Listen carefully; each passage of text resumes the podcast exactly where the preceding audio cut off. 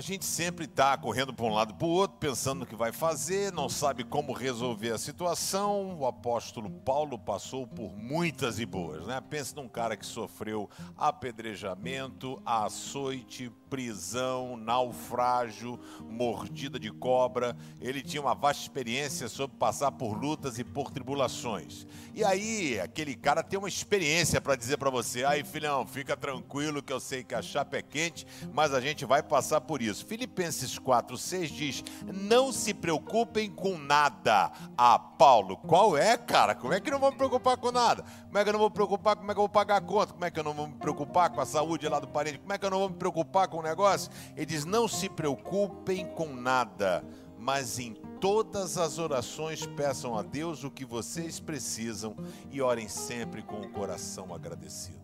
Eu quero dizer para você, que a oração, muitas vezes, ela não vai mudar o coração de Deus para que Deus realize a sua vontade ou os seus sonhos.